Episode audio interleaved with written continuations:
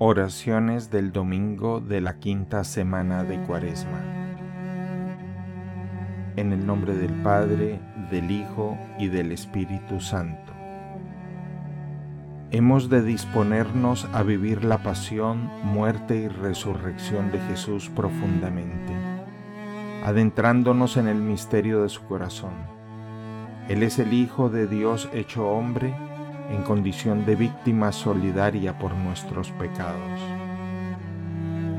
La antigua alianza preparaba al creyente para el misterio de Cristo, pero sólo la nueva alianza santificaría interiormente al pecador.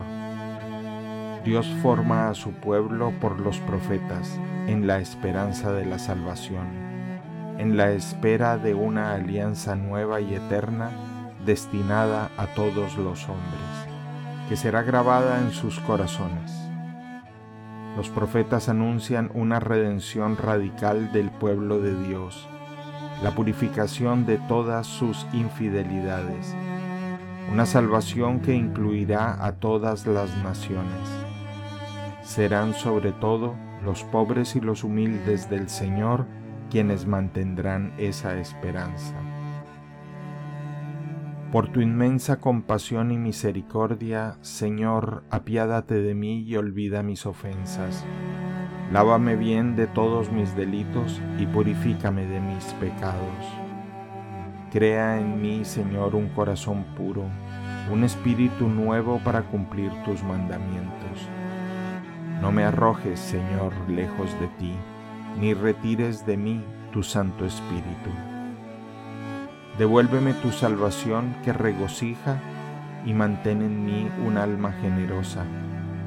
Enseñaré a los descarriados tus caminos y volverán a ti los pecadores.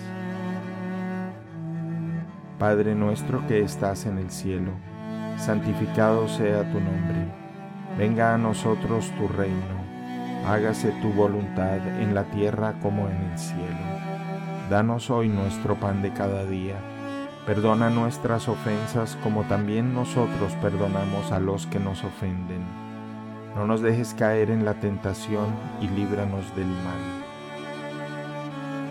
Dios te salve María, llena eres de gracia, el Señor es contigo.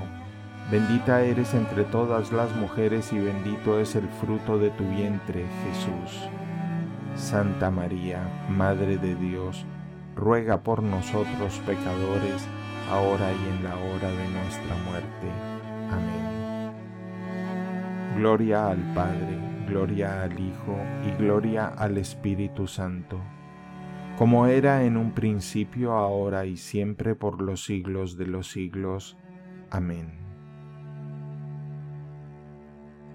Del mismo modo que nosotros alcanzamos la buena disposición para orar mediante la limosna y el ayuno, Así también nuestra misma oración se convierte en limosnera cuando se eleva no solo por los amigos, sino hasta por los enemigos, y se abstiene de la ira, del odio y de otros vicios perniciosos.